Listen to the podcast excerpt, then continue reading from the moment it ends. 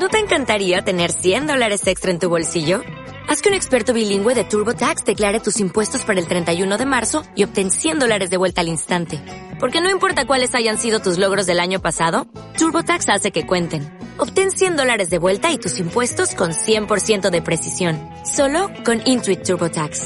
Debes declarar para el 31 de marzo. Crédito solo aplicable al costo de la presentación federal con TurboTax Full Service. Oferta sujeta a cambios o cancelación en cualquier momento. ¿Qué importa cómo me llame? Se nos conoce por nuestros actos.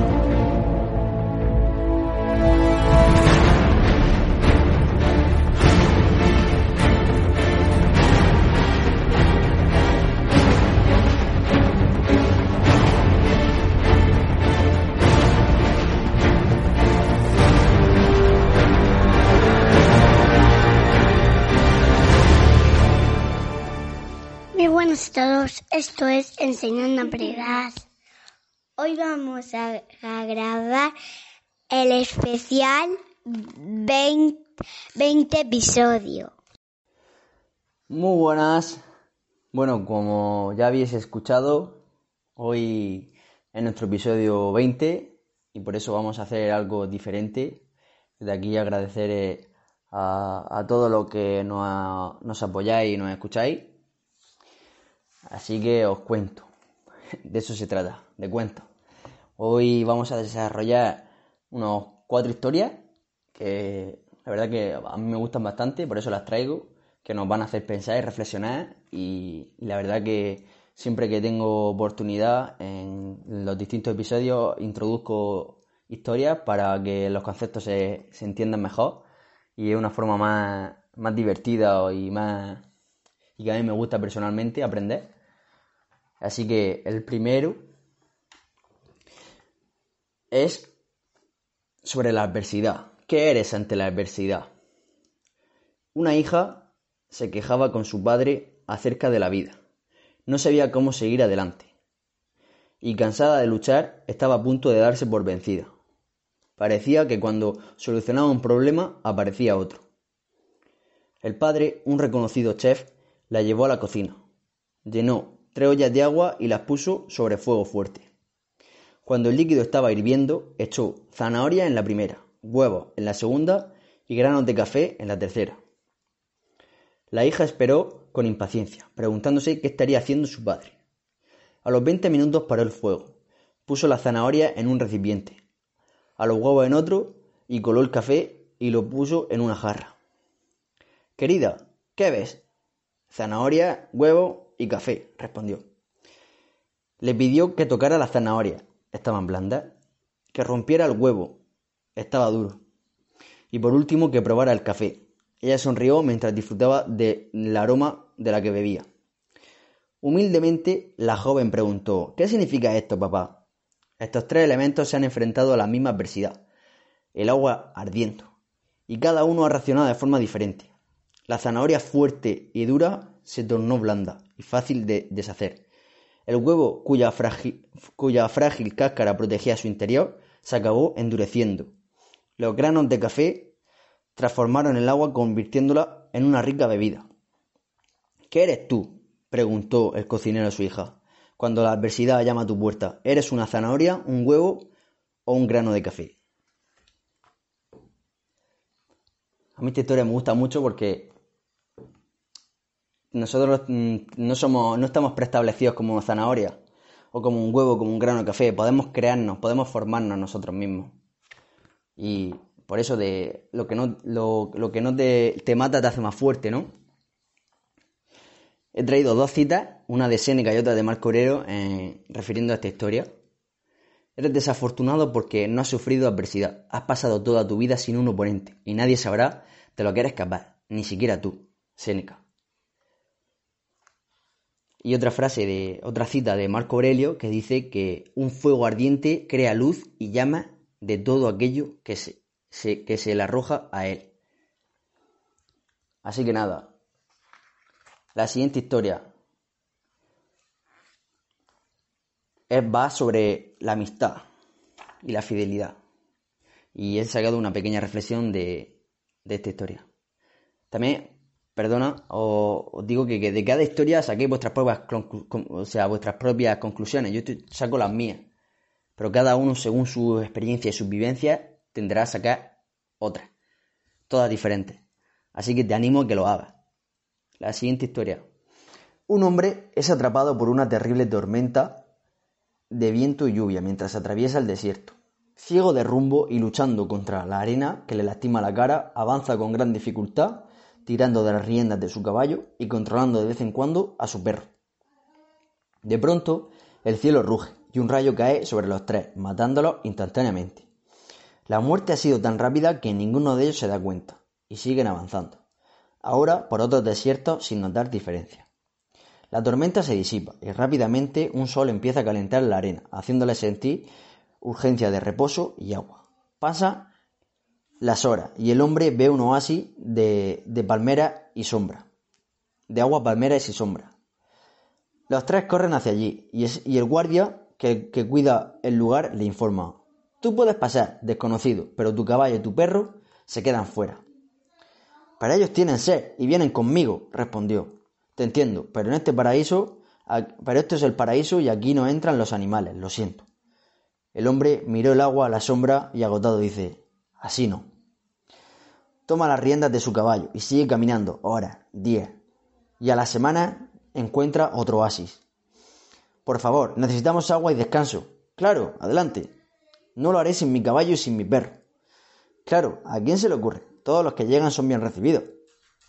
El hombre lo agradece y corren a hundirse en el agua. Pasamos por otro paraíso, antes de llegar aquí, pero no me dejaron pasar con ellos. Ah, sí, dice el guardia, ese, ese lugar es el infierno. Pero qué barbaridad, se queja el hombre. Ustedes deberían hacer algo para traerlos al paraíso. No, ellos evitan que lleguen aquí los que son capaces de abandonar a sus amigos.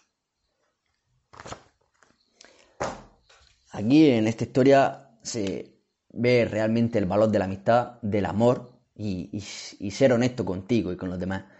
No sé si conoceréis el, libro del hombre en busca de sentido, pero Víctor Frank tuvo la oportunidad de irse a Estados Unidos y evitar entrar en un campo de concentración, pero decidió quedarse para no abandonar a sus padres el tiempo que les quedara. Antepuso sus intereses. Y hoy, hoy en día, eso es difícil de ver. Cuando ayudamos a los demás, los primeros que estamos recibiendo ayuda somos nosotros. Nunca sabes la importancia que pueden tener tus palabras en otra persona. Da sin esperar y recibirás más de lo esperado. Mencionando la importancia de las palabras, nos puede derivar la siguiente historia en el que vemos que nuestras palabras, aparte de ayudar a los demás, nos pueden ayudar a nosotros mismos. Es muy importante el hablarnos bien. Una vez habían dos ranas que cayeron en un recipiente de nada. Inmediatamente se dieron cuenta que se hundían. Era imposible nadar o flotar demasiado tiempo en arenas movedizas. Al principio, las dos ranas patalearon en la nata para llegar al, al borde del recipiente. Pero era inútil, solo conseguían chapotear en el mismo lugar y hundirse. Sentían que cada vez era más difícil salir a la superficie y respirar. Una de ellas dijo en voz alta, No puedo más, es imposible salir de aquí. No se puede nadar, ya que voy a morir, ¿para qué morir agotada por un esfuerzo estéril? Dicho esto, se hundió y quedó tragada por el espeso líquido blanco. La otra rana, más persistente o quizá más tozuda, se dijo, no hay manera. Nadie puede avanzar en este camino. Sin embargo, aunque se acerque la muerte, lucharé hasta mi último aliento. No moriré antes de que llegue mi hora.